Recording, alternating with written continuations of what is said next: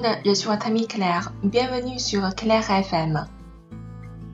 Hello，大家好，我是你们的朋友 Claire，欢迎大家来到 Claire 的法语频道。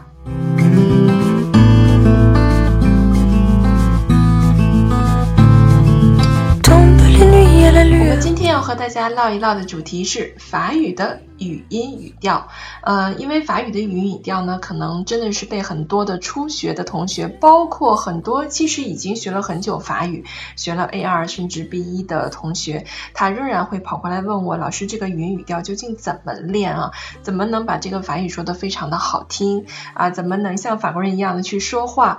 当然了，我们说哈，我们这个语言最重要的一个目的是为了交流。如果你说的话是可以让法国人听得懂的，他说的。话话你也能够明白，其实就达到了这样的一个目的啊。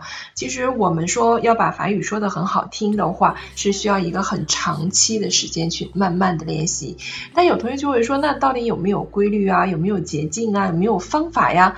啊，很多同学就会追求这些东西。实际上这些东西呢，都是经过一些人的总结概括，帮助我们。将一门语言它应该怎么去朗读的更好听的，呃，总结出来的一些方法，这些规律是有没有呢？其实是有一些的啊。根据语言的一些结构，我们可以啊控制我们的语音语调。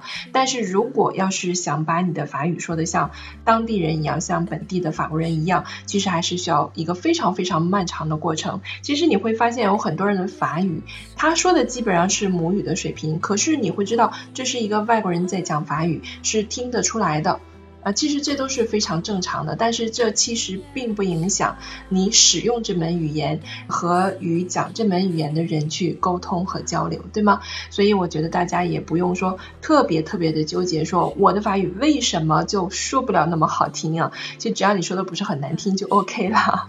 OK，好了，那我们言归正传啊，今天呢，克莱和想通过一个小方法啊，来使它更直观的让大家来看一看这个法语的语。音语调应该怎样去控制？其实我们说学完了音素以后呢，我们应该就是可以读出来百分之九十五以上的生词啊。不管你认不认识它，有没有见过，是否是第一次，应该百分之九十五以上是读得出来的。剩下那些属于特殊的情况，那你读不出来也是正常的。那特殊的情况就是要慢慢的去积累啊，不断的你看到了生词啊，查了字典，或者说听了一些音频，你知道哦，这个词原来是这么读。那这些东西。是要慢慢积累的，那基本上大部分符合我们读音规则的，我们都读得出来。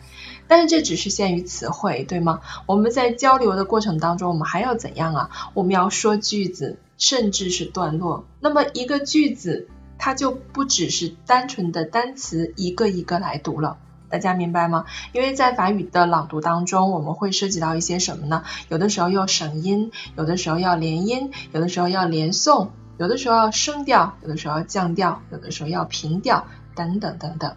所以这些东西呢，呃，就是我们慢慢的去积累。有一些连音连诵的规则，有一些闭连的现象、禁连的现象，我们是要把它背下来的。有一些可连可不连的现象，就是一些习惯。那你说这个地方究竟到底是连还是不连？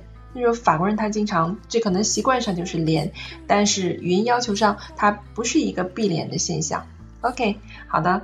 这些内容可能大家都是呃多多少少有了解过的啊，但是在我们朗读的时候啊，我们都说，哎，法语是非常美丽的一门语言，为什么会这么说？为什么当我说法语的时候，我就感受不到它的美？而当下我们的这个 A 天的老师啊，大家很多同学都非常喜欢他的声音，声音很好听，而且说法语当然也非常非常的好听。他曾经朗诵过我们一个二月十四号情人节的这样的一篇文章，特别特别的好听啊，收获了很多的粉丝。所以大家也可以去扣去听一下啊，我们在公众号上有，然后这个喜马拉雅上面也有啊，情人节特刊，大家可以去收听一下，特别特别的好听。那我怎么就读不了那么好听呢？有的时候可能是因为我们对语音语调的控制不好。其实语音语调的控制啊，主要还是来源于什么？你对句子的理解。为什么说初学者读出来的句子都是那么很生涩呢？对不对？没有那么美呢，是因为你可能还没有办法非常好的理解这个句子。那法语当中有一个比较专业的名词叫做节奏组，很多同学问我究竟怎么去判断节奏组呢？这个是好像很学术化的一个知识点啊。我们说这个节奏组，它实际上说白了就是按照句子的含义、词义去判断的。那么当你看到一个句子，你有很多生词的话，你自然而然是读不好的，因为你可能没有非常好的去判断节奏组，我应该在哪里断句，我应该在哪里读升调，我们应该在哪里读降调，对吗？哎，所以我们其实可以刚开始的时候去读一些相对简单一点的句子，也就是说相对生词少一点的句子，我们可以判断它的词义，这样才能更好的去判断节奏组。节奏组的概念有很多的书上有很多的定义啊，这个老师不想在这里再多讲。但是我觉得呢，我们可以就按中文的你的习惯去判断法语的节奏组的断句，其实也是可以的。其实你可以去想一想，比如说我们说一句汉语。比如说我明天去上学，对吗？那我们说我就算一个节奏组，明天然后去上学。我们如果想喘气、想换气说话的话，然后说我明天去上学，就是去上学前面你可以喘一口气，对吗？其实法语的句子也是一样，你不能说把我和明放在一起，我明天这样说很奇怪啊。哎，这其实就是节奏组了。其实用汉语去分析的话，反而更容易去接受啊。那能够做到这样的分析的话，你首先就是要读懂句子，对吗？你知道每个句子每个词，不管是介词还是实义的动词，它究竟是什么意思，对不对？嗯。那有同学跟我说，因为法语的句子当中会有各种各样的，比如说代词、介词，那它们究竟应该是归到哪个组里的？那你就是看它这个呃介词或者是代词，它是跟着哪一个实义动词去走的。哎，有实际意义的词去走的。那比如说，在法语当中有介词 a 的，实际上它在句子当中并没有就是把它翻译出来，它只是起到一个连接语法含义的这样一个作用，对吗？比如说 a 的，它经常可能会引导一些地点状语啊、时间状语啊、一些状语啊、补语啊等等。那这些实际上都是为了补充说明，或者是呃对前面的一个动词做一个更好的修饰和说明。那这种情况下，这种。介词就会跟着它有实际意义的那个词放在一个组里，这个也是大家可以慢慢的去揣摩啊，大家慢慢的去揣摩，因为有很多理论给大家讲太多，可能反而消化不了。嗯，那么我们今天就举几个非常非常简单的句子啊。那在法语当中呢，我们今天讲一个特别简单的句子，就是陈述句。OK，陈述句。那么陈述句的话，咱们先从比较短的句子来分析。比较短的句子，其实最短的句子就是可以用两个词就构成了，有一个主语，有个动词，对不对啊？非常非常短的句子。那么一般来说，陈述句都会读降调啊，最后的尾音是降下来的。那可能很多人会告诉你，怎么去读降调？其实降调和重音还是两码事儿哈。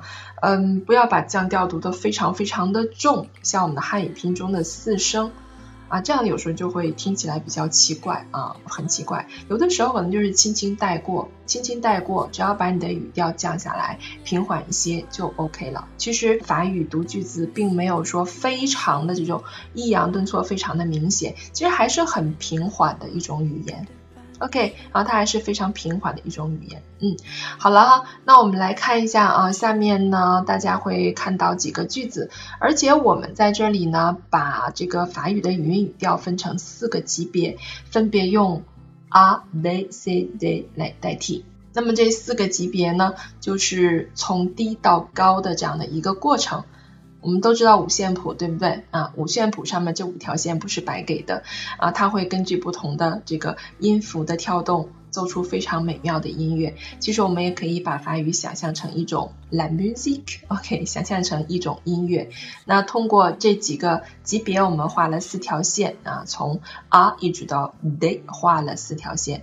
然后让我们一起来看看啊啊，就是最低点了，然后越往上越高的这样的一个过程。然后我们就把这个句子好像音符一样添在这四条线上，这样去朗读。OK，好的，我们来看一下第一个句子啊，第一个句子就是你来是个陈述句啊，你来。好，它应该怎么读啊？我们先分别看一下两个词，第一个是主语是句句，第二个动词是 viens。降好了，其实非常简单，在我们比较平缓的一个语调当中啊，就是正常的声调居这么读就可以了。居你来啊，你来一下，就这个意思。居。不用把后面读的非常重啊，说哎后面是降调吗？啊，不要读的很重，du viens，du viens，你感觉你的声音下沉了就可以了啊。，du viens，这个非常的简单，对不对？好，我们再看第二个例句啊，第二个例句前面是 say，然后是一个冠词，啊，如果难了，那你要知道这个。嗯，如果那它是一个整体是不可以分开的，就是所谓的节奏组，对不对？你不能把嗯如果那了分得很远很远，这不可以，它们是一个整体啊，要快一点。好，那我们来看一下，这也非常简单啊。那我们这里实际上是可以有一个连音连诵的问题，就是 C 和 an 之间是可以连着读的啊。say down 可以这样啊，say down 如果那了，say down 如果那了。say down 如果难了，就很平缓，你发现了吗？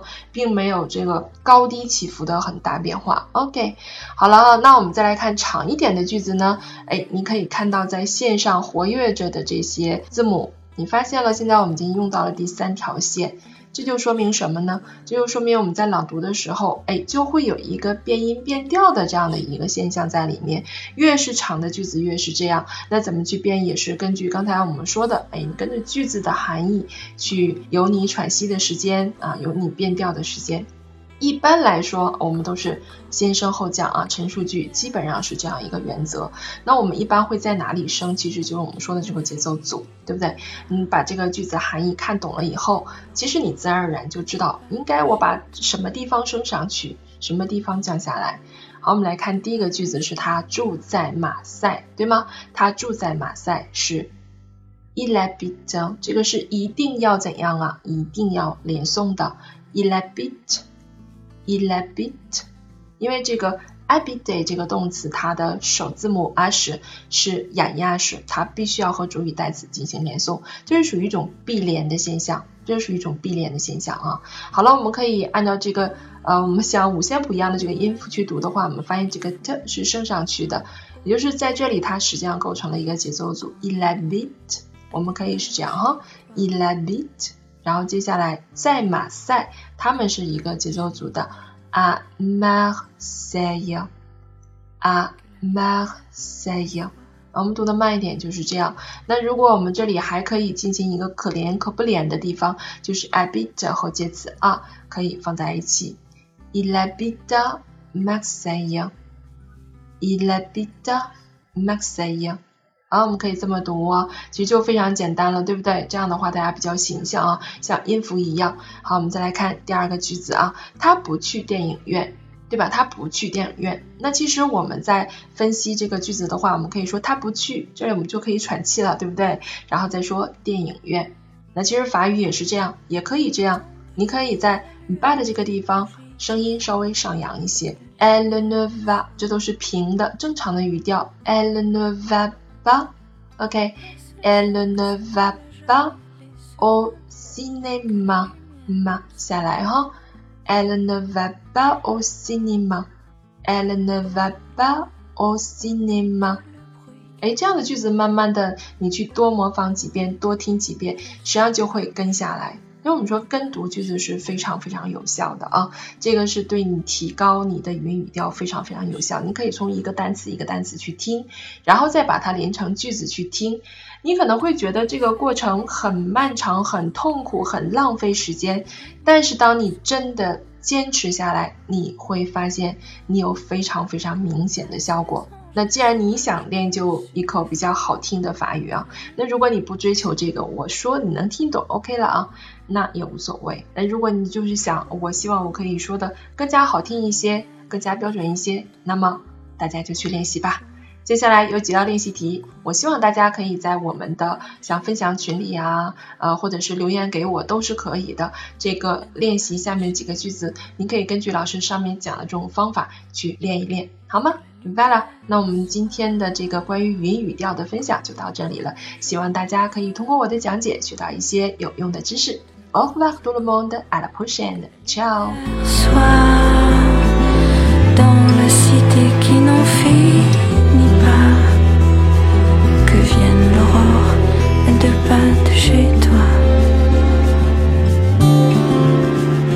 pas de chez moi.